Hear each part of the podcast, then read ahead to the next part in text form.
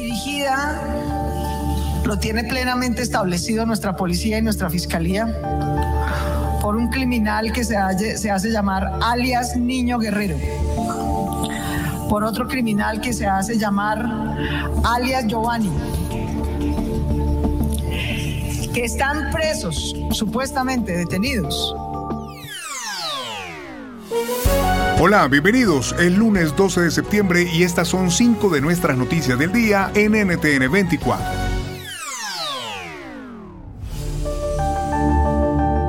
Escuchaban a Claudia López, alcaldesa de Bogotá, la capital de Colombia, hablando sobre los líderes de la banda del tren de Aragua, una estructura criminal que comenzó a aumentar la presencia en la ciudad, incrementando en los últimos días la percepción de inseguridad, sobre todo tras la aparición de varios cuerpos desmembrados en la vía pública. La banda que nació en Venezuela ya tendría presencia en al menos siete países de América Latina, cuenta con 2.000 hombres y están relacionados con al menos 19 delitos, entre ellos el secuestro, la extorsión y la trata de blancas. ¿Cómo opera? Esto nos dice Luis Isquiel, profesor de criminología de la Universidad Central de Venezuela.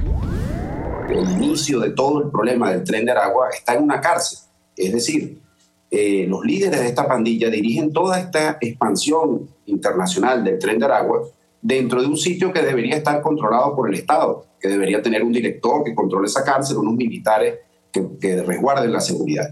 Pero lejos de eso, la cárcel es un desorden total, eh, donde el preso líder de la pandilla manda más que el director y que los militares. Y eso viene ocurriendo desde hace muchísimos años ante la mirada indolente del gobierno de Nicolás Maduro, con armas de guerra, fusiles, ametralladoras, granadas dentro de las cárceles. Esto es imposible que pueda ocurrir sin colaboración de funcionarios del Estado venezolano. Across America, BP supports more than 275,000 jobs to keep energy flowing. Jobs like building grid-scale solar energy in Ohio and producing gas with fewer operational emissions in Texas. It's and, not or. See what doing both means for energy nationwide at bp.com slash investing in America.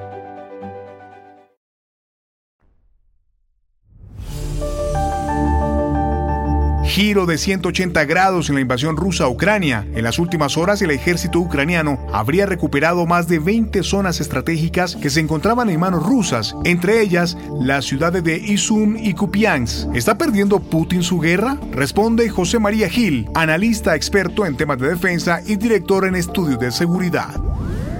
Eh, miren, ahora mismo se habla mucho de una futura, una nueva eh, guerra fría. Eh, en, este, en este sentido, hemos de decir una cosa, y es que hasta China incluso se ha puesto de lado. ¿Por qué?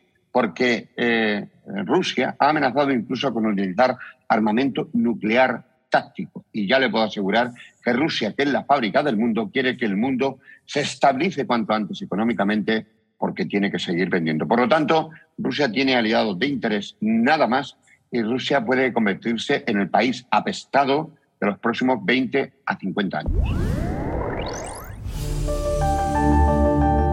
Cuarto día de duelo en Reino Unido.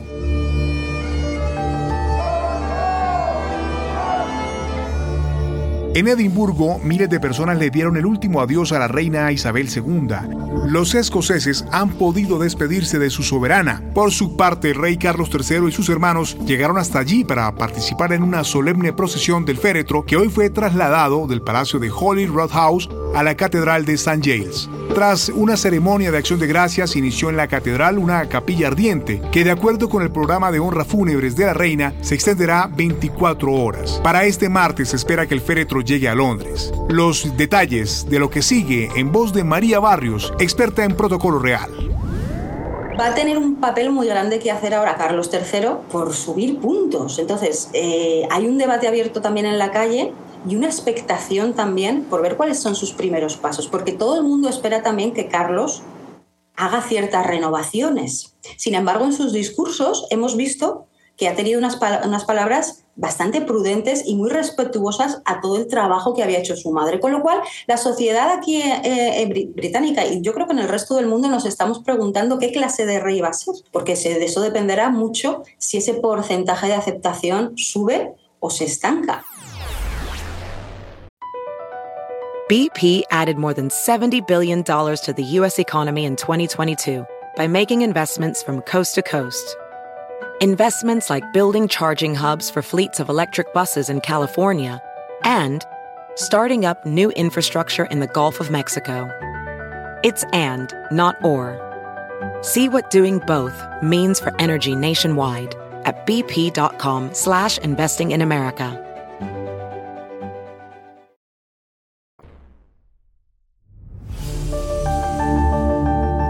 En Estados Unidos continúa la división entre los miembros del Partido Republicano por la investigación judicial contra Donald Trump. Ahora, el ex fiscal general William Barr se ha posicionado a favor del FBI y ha criticado duramente los argumentos legales del expresidente. Así lo hizo durante una reciente entrevista en la cadena Fox News. Ella no abordó la única cuestión que está en disputa, que es si el expresidente tiene derecho a decir que los investigadores no pueden ver los documentos los documentos clasificados que él tenía injustamente en Maralago.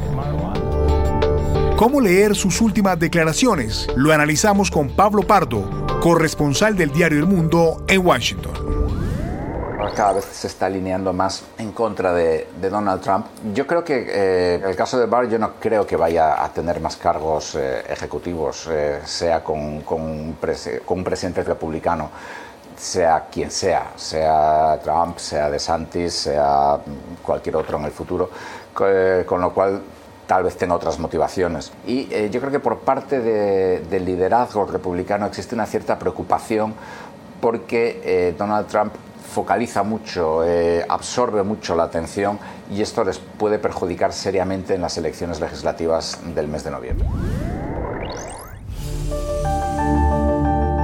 Y al cierre aumenta la preocupación entre transportistas colombianos por el anuncio del aumento de la gasolina. Sigue abierto el debate sobre el precio de los combustibles, pues hasta ahora se sabe que el presidente Gustavo Petro busca llegar a un punto de partida sobre el llamado déficit del Fondo de Estabilización. Recordemos que en Colombia la gasolina es subsidiada. De acuerdo con expertos, sin el beneficio el galón podría superar los 16 mil pesos, es decir, 3,66 dólares. Estas son algunas de las primeras reacciones de los transportistas.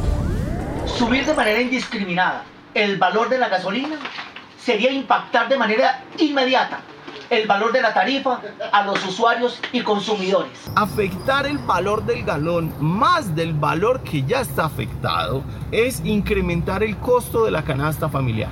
Muchos productos se mueven en vehículos que usan gasolina. Sabemos y entendemos que el combustible no puede tener más un fondo de estabilización como lo tiene mundialmente pero también tenemos que entender que no podemos dejar de ser productores de petróleo precisamente por esto. El presidente Petro ha dicho que no subirán los derivados de la CPM, pero la CPM no tiene derivados, lo cual indica que sí va a subir y la gasolina también. Across America, BP supports more than 275,000 jobs to keep energy flowing.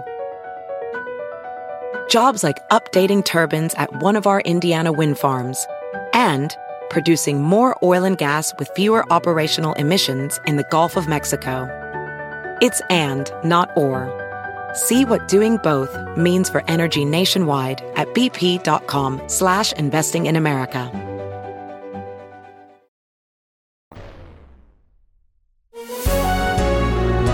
Si te gustó este podcast, puedes buscar más de nuestro contenido en nuestra página web www.ntn24.com. Soy Hugo Vecino, es un placer estar con ustedes. Pueden escribirme a arroba Hugo Vecino en Twitter. En el podcast de NTN24 te informamos y te acompañamos.